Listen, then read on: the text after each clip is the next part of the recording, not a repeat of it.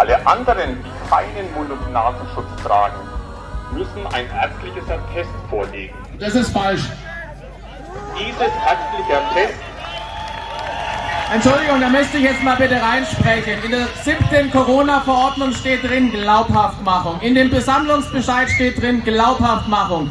Sie gucken bitte jetzt einfach mal nach, was Mittel der Glaubhaftmachung sind. 294 ZPO ist das, glaube ich, wo das drin steht auch. Und natürlich ist es ein Mittel der Glaubhaftmachung ein ärztliches Attest, aber das ist nicht das einzige.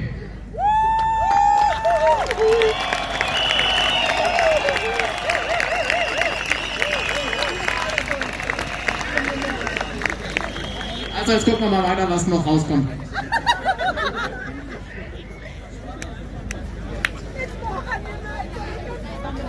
Entschuldigung, dann kommt nochmal die Polizei nach Rücksprache mit dem Polizeiführer.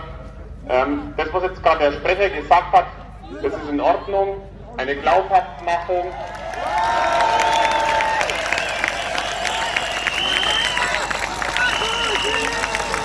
Danke.